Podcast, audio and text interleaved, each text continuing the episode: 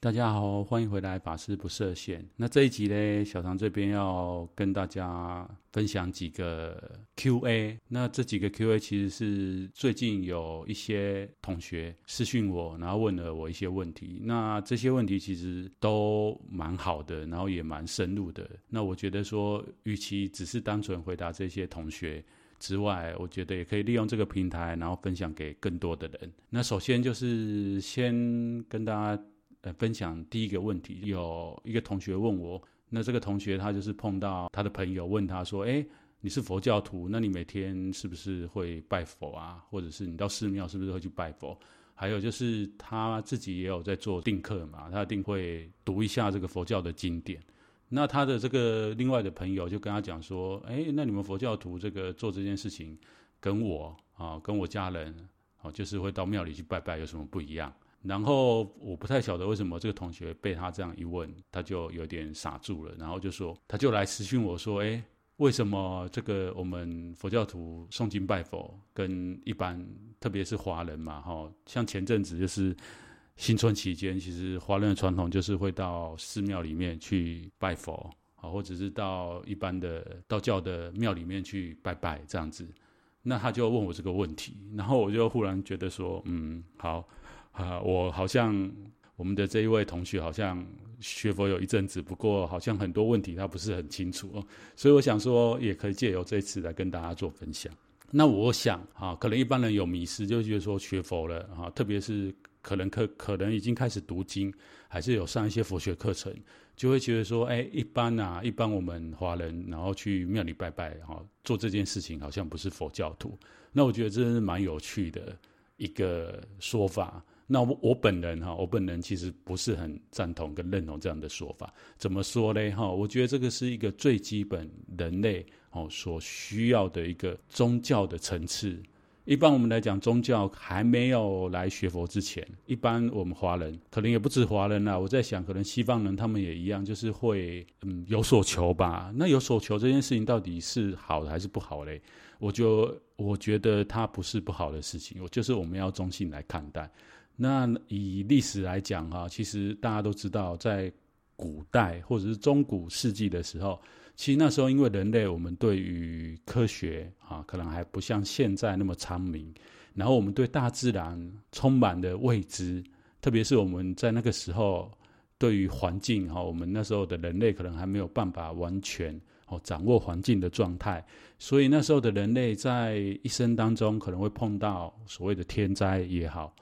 或者是一些不可抗拒的能力的时候，其实这时候呢，人的内心就会产生一种怎么样恐惧？那恐惧的时候要怎么抒发呢？所以大家如果稍微对历史有研究的人，就会知道哈，大部分古人哈，他们都会求助宗教的力量。什么叫宗教力量？他们认为大自然当中有一股神秘的力量啊。那西方是不是这样？也是啊，就是说他们会后来为什么然后信神？特别是他们会觉得我们的世界是有一个造物主在那里，就是依于这样的一个观念。那到东方这这边来讲，就是它就比较更广泛的哈。我们可能是有所谓的泛神论，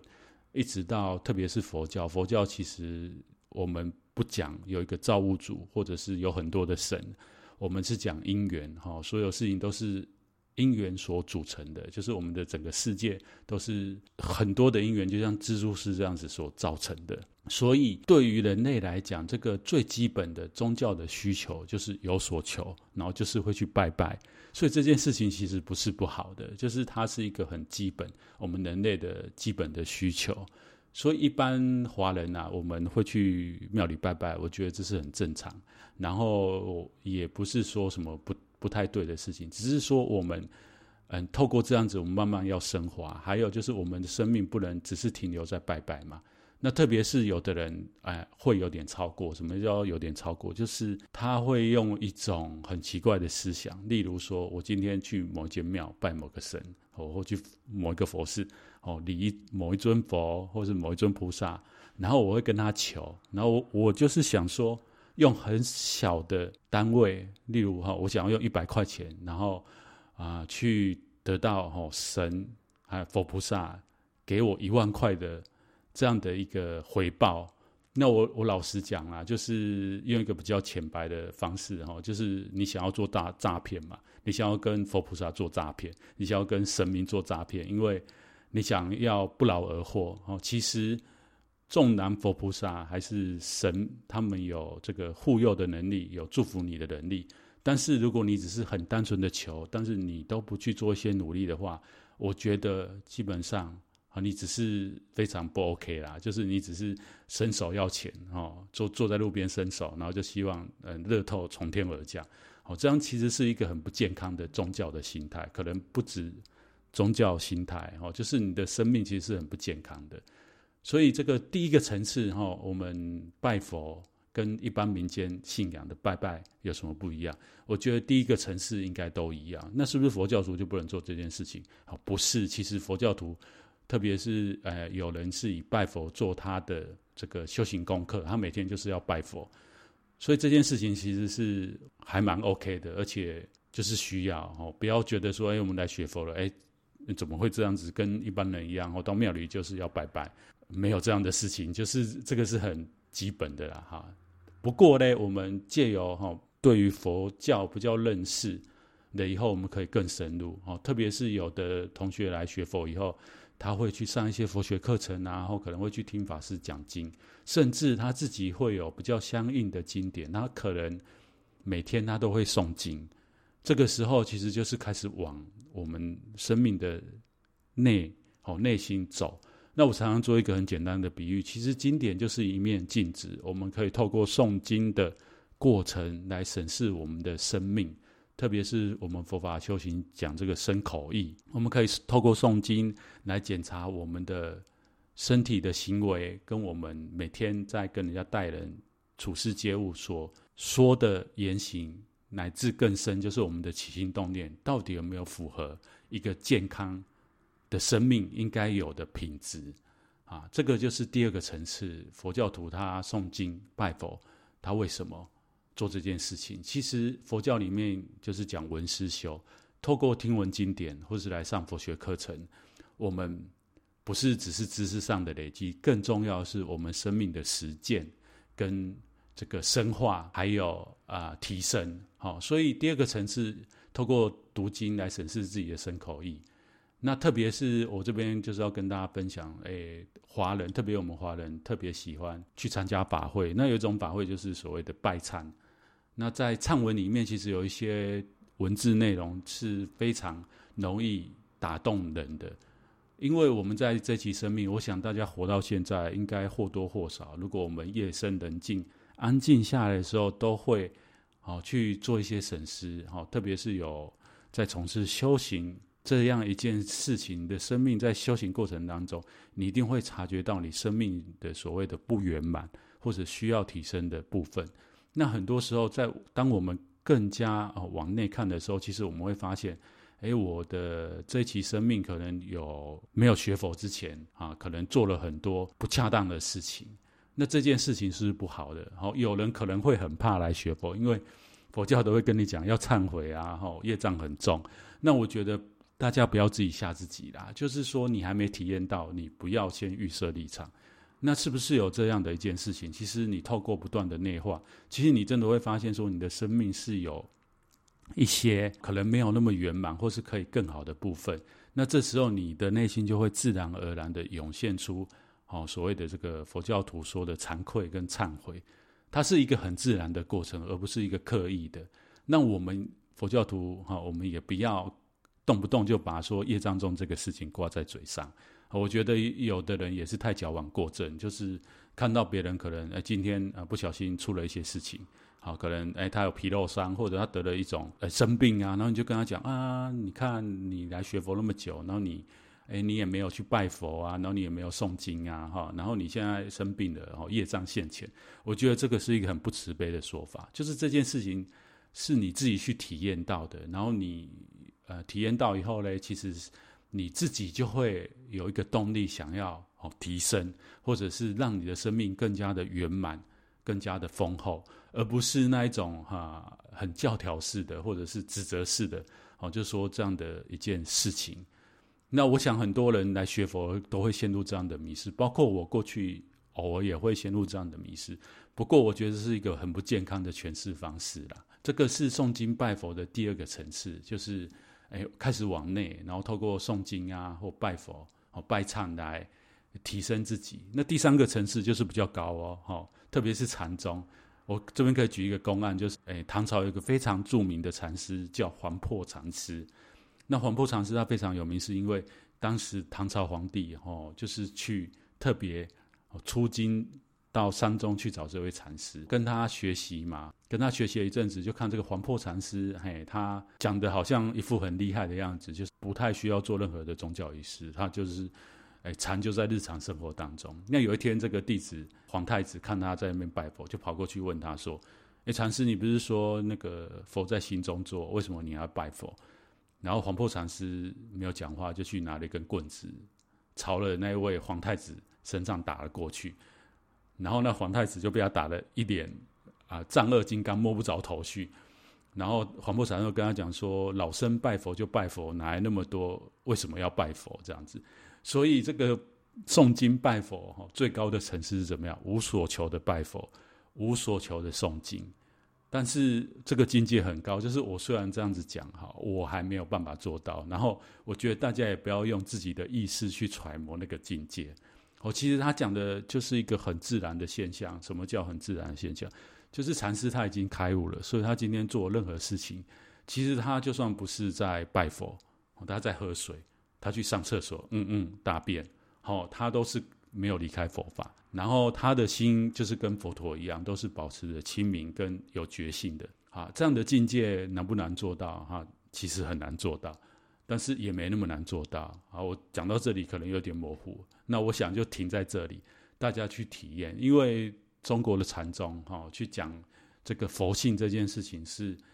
非常的高深的，那我也不打算用这个频道跟大家讲那么深入的佛法，在这边就可以跟大家广告一下，Clubhouse 前两集我都有提到，那未来我打算就是每周的礼拜天晚上九点，我可能会开一个一个半小时，一个小时到两个小时之间，可能大部分时间是一个半小时，哦，来找大家来一起聊一聊跟宗教有关的议题，那可能。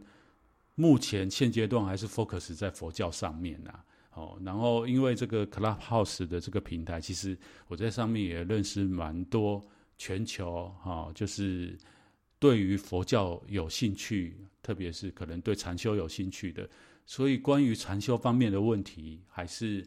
呃佛教上面的问题，欢迎大家就是加入 Clubhouse 以后，呃每周的礼拜天，然后到我的这个房间来。然后来一起加入讨论。那我一直觉得说，宗教应该是，特别是现在这个时代，大家应该是要多一点的交流，而不是单方面的。好，虽然我是佛教宗教师，哈，是一个专业的修行人，不过在很多层次上面，哈，特别是现在的社会非常的多元，非常的专业，那很多人的生活或者是他的学术。背景乃至他的知识教育系统里面，其实是很专业的哦。哈，这个专业不一定是法师可以回答的。好，举例来讲，就是我在 Clubhouse 上次就是有人问到这个佛教跟宗宗，哎，不是佛教，宗教跟科学的关系，那就是接下来我要跟大家分享的。有人就问说，这个因为现在人我们都是应该大部分人都是从小就会接触到科学。教育的熏习或熏陶，那现在社会其实应该是认真讲，应该是从十八世纪之后，整个人类进入工业文明嘛。那工业文明一直从不管是人类后来很密集的发生的这种嗯价值上的冲突，还有世界国际形势的混乱，这个第一次世界大战、第二次世界大战都是因为啊这个人类呃可能知识的爆炸，然后内心的不平衡。加上这个工业技术的发达，所以从古代的冷兵器进入到所谓的热兵器的时代。那人类在短短的一百年之间发生了两次世界大战，非常可喜可贺的，我们人类没有因此而灭亡。不过大家都很担心，接下来如果世界爆发了第三次世界大战，人类会不会因为科技的太过发达，导致人类哈运用的不该运用的科技？导致人类这个族群的灭亡。那这件事情其实要讲有很多可以深入讨论的。好，那就回到说，其实哈，从二十世纪、十九世纪、二十世纪，我们全球的教育系统进入一种以西方为主的这种教教育系统。那特别强调所谓的实用主义也好，还是这个科学科技的背景哈，特别是像现在第三世界国家，其实他们都很积极在推这个 STEAM 哦，所谓 STEAM 就是 S T E M 嘛，几个科。以科技为主的学科，好来发展他们国家。那 STEAM 大概解释一下就是 Science 嘛，Engineering、Technology 跟 Management，应该没错吧？哈，如果我讲错，可能大家再帮我稍微补充一下，留言帮我写一下哈。但是前三个应该是没有错啦，就是大家都想要朝这方面发展。不过呢，人类哈其实发展了两千五百多年，我们对于我们的心理状态。还是没有像科学这样子长明，好，所以当这个我在 Clubhouse 里面有人就是用科学的问题来问我的时候，其实第一时间我是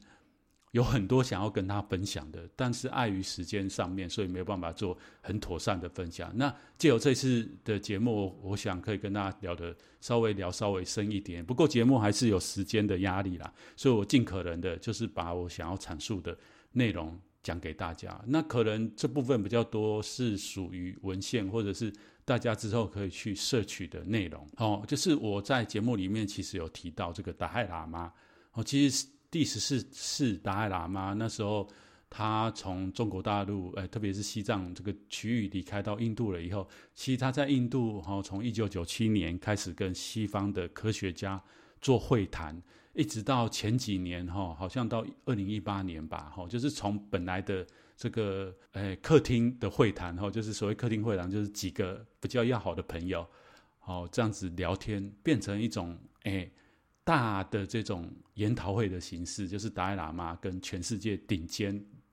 不同领域的科学家会谈啊。那他其实一路上后来特特别是这十几年来。他有他们的基金会有整理一系列的书，那我在这边可以分享给大家，大家有兴趣其实可以去找来看。那我这边讲的书就是讲已经被翻成中文的书。那如果呃听众朋友你们是在海外的，你对非常英文非常熟稔，你们可以去找试着找啊、英文的著作。我在想英文会不会多一点啊？我没有去查，你们可以去找看看。啊，那中文主要有这几本书啦，就是有一本叫做《心与科学的交汇：达赖喇嘛与物理学家的对谈》。那这本书是二零零七年出版的。那主要就是这个达赖喇嘛跟心理学、认知科学的科学家对谈，所以他这本书可能比较偏向认知科学跟心理学。那另外一本，如果真的要讲，哎，比较多的这一些像物理呀，啊，或者是现在很。流行的 AI，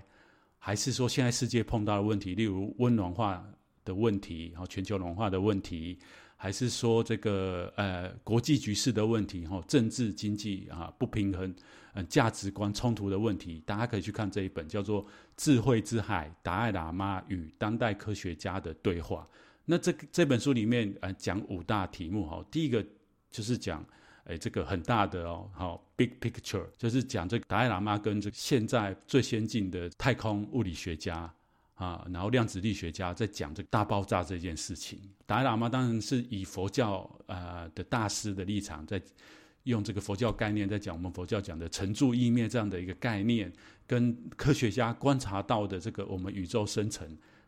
的原因哈，到底有什么样不同？好，详细大家去翻书哈，我就不在节目里面讲。那第二个还是谈到这个心智的本质。好，其实达赖喇嘛一直以来都跟科学家很密切的谈所谓我们佛教讲的心这样的一件事情。那他已经跟科学家讲了二十几年了哈，他非常鼓励哦，就是大家 要把科学拿来哦解释宗教的人哈。我这边也是跟达赖喇嘛抱持同样的想法，就是可以请科学家们好用科学的。量化也好，观察也好，去真正用仪器去找出我们人的，呃，以西方来讲就是灵，哈，东方来讲就是灵魂到底在哪里？但是我们佛教不讲这个。不过我们佛教有所谓的什么第八意识，哈，还有我们有有所谓的种子相续的这样的一个概念，那可以请科学家们哈去找一找我们人的意识到底存在哪里，哦，你会非常，我先不要讲说你用科学仪器去找，你只要仔细静下心来去观察，就是你会发觉到非常有趣，就是我们的心，哦，不是存在我们的肉体里面哦。如果只是那么单纯的话，我们不会体验到外在环境。当然，你可以说，因为我们有眼睛，我们有耳朵，我们可以看到、听到外面的世界。但是，事实真的如此吗？好，大家可以去想一想，当你晚上好要睡觉前闭上眼睛，你是不是还是可以感受到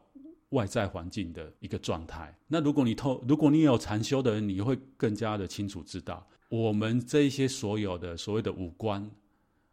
驱使他的是所谓的这个内心，就是我们所谓的意识。那意识到底怎么跟这个五官做互动的？当然，脑科学家他有一套的理论，但是依我的经验跟我的认知来讲，哈，脑科学家或者是现在认知科学，其实它是解释非常皮毛的东西，就是我们是看到成果，然后回推。说哦，我们会这样认知，是因为我们的视神经哈，可能连到大脑，那大脑的某一个部分它在做运作。可是这个其实是一个鸡生蛋，蛋生鸡的问题。到底是我们心运作了，然后让头脑去产生这样的反应，我们的神经接受到这个刺激，我们我们的心意识去对它做一个机械式的反应，还是是因为头脑运作，所以我我们的心才会动？我觉得这个讨论起来真的有一点 绕口哦。可是不过这方面的大家就可以多看一下达赖喇嘛跟西方的科学家的很多会谈，他们其实讲到蛮深的。然后再来就是这本书还有谈到这个 AI 哦，特别是现在的这个大数据啊，还有像那个 Elon Musk 他们就是在开始在想要发展和未来这个人机界面，然后怎么样透过我们的意识，然后去控制机器。或者甚至可以 reverse engineer，就是如何透过晶片，然后来改变我们的脑哦啊，这方面其实又会更深入。那不过这方面呢，有机会的话啊，我会再想办法找相关领域的专家，然后跟他呃会谈，呃不是会谈啊，就是讨论，然后放在我的这个节目上面。对了，在这边就可以跟大家预告，就是。接下来今年我会有新加入新的元素在我的频道里面，就是我会访谈一些我认识的菩萨，那他们都是在一些领域上面是专门，哎，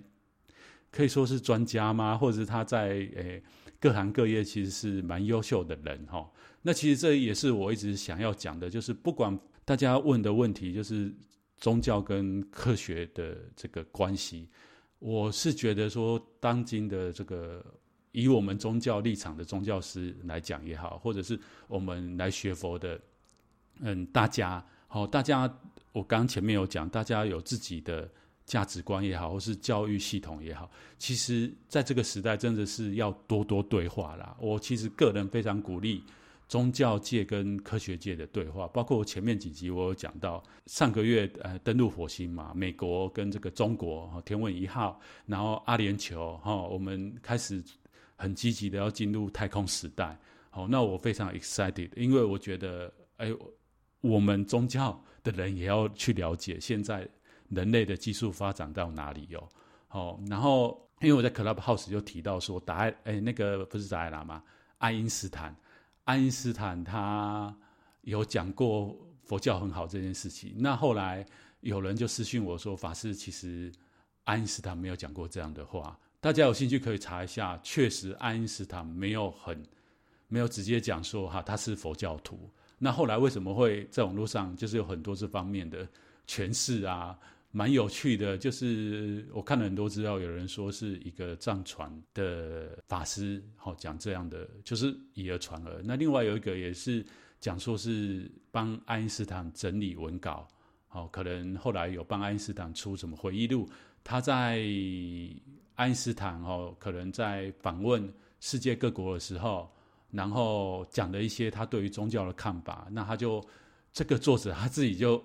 去诠释爱因斯坦的话，加入说爱因斯坦说，如果有一个宗教，他觉得哎是很科学的，就是佛教。那当然更多的就是大家知道现在的网络时代非常恐怖，就是只要有一个人发了一篇文章，哦，然后很多人就会去 follow 他，可能没有经过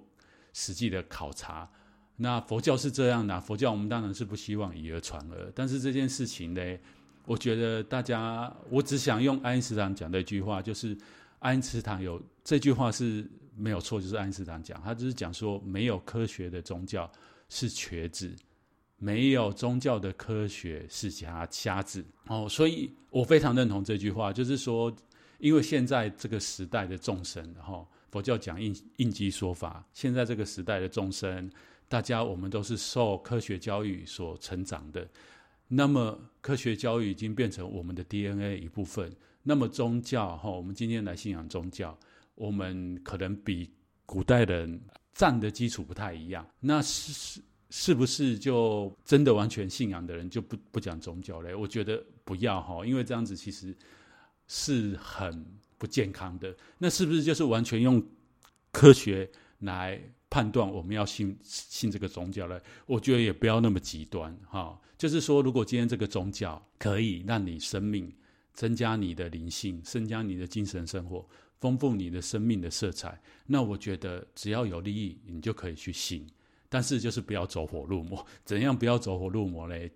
前面有跟大家讲嘛，哈，就是我们要透过学习这个宗教，不断的深化我们的生命，不断的反观我们的生命，是不是活得更加的美好啊？我们碰到事情是不是内心更加的安定？我觉得这个是更重要的事情。好，那就回到，诶，其实如果今天你是一个虔诚的宗教信仰者，那你也。对科学就是没有感觉嘛，或者是说，哎，你会有一个迷失，为什么我们需要用科学来评评断宗教？哈，我其实是非常认同你的哦，哎，我不会因为说我觉得宗教跟科学更应该多一点对话，或更应该理解彼此的互相认知，然后就讲说，哎，我们没有想要去了解科学的人就不 OK，不是哦，我觉得这样的人是一种幸福，怎么讲？其实宗教就是很单纯。我刚刚前面一开始讲的，人家问我这个诵经拜佛跟一般人，就是特别华人社会，我们很喜欢看到庙就拜嘛，哈，然后看到神就求嘛，有什么不一样？其实今天老实讲起来，你很单纯的去相信佛菩萨的愿力啊，相信神的保佑，这就是一个很单纯的心念啊。那你真的你去拜，然后你觉得你有受到保佑这件事情。你需要一个科学的验证吗？我觉得也很难验证啊。我讲实在，你今天去哦，可能去庙里拜拜，然后你你的股票又大涨了，哦，因为你跟神说啊，如果我那个我的财富希望增加，那我如果增加了，我我会来还愿，那他也如你所愿，然后你你也开心，那你最后你也去做布施，那有何不可？哦，但是我们就是不要不要这个。搞错啦！所谓搞错，就是你去拜，然后神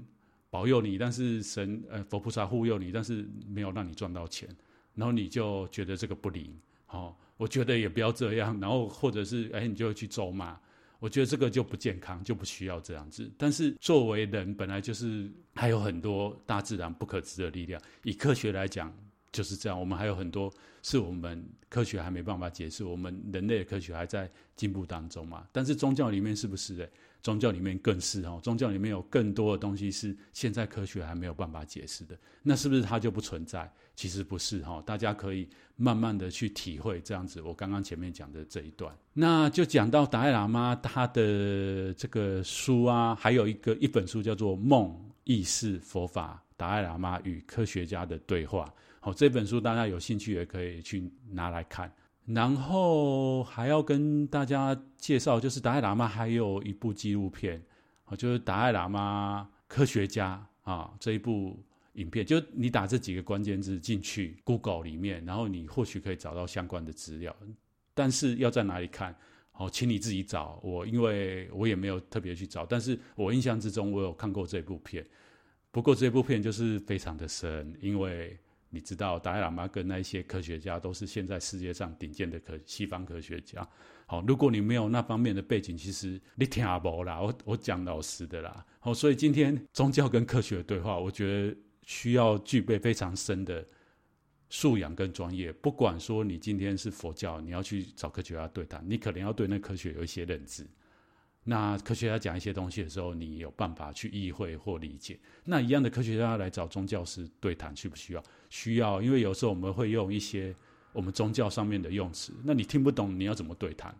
所以我觉得蛮有趣。你的对谈有时候，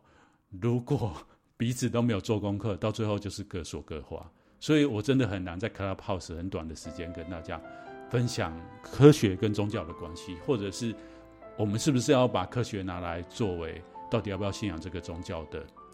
一个标准？我觉得不要啦，哈，大家有智慧一点，其实真的不太需要。但是我是蛮鼓励，就是彼此要多一点了解，哦，特别是宗教讲到很多事情是科学上面，哈，现在可能还没办法印证，或者是有办法印证，那它确实是一种所谓的迷信或者是不科学的。那我觉得很好，因为科学它有办法证明这样的说法是不对的。那我就。会非常感谢这些科学家们，但是真的有很多部分是科学家还没办法解释的。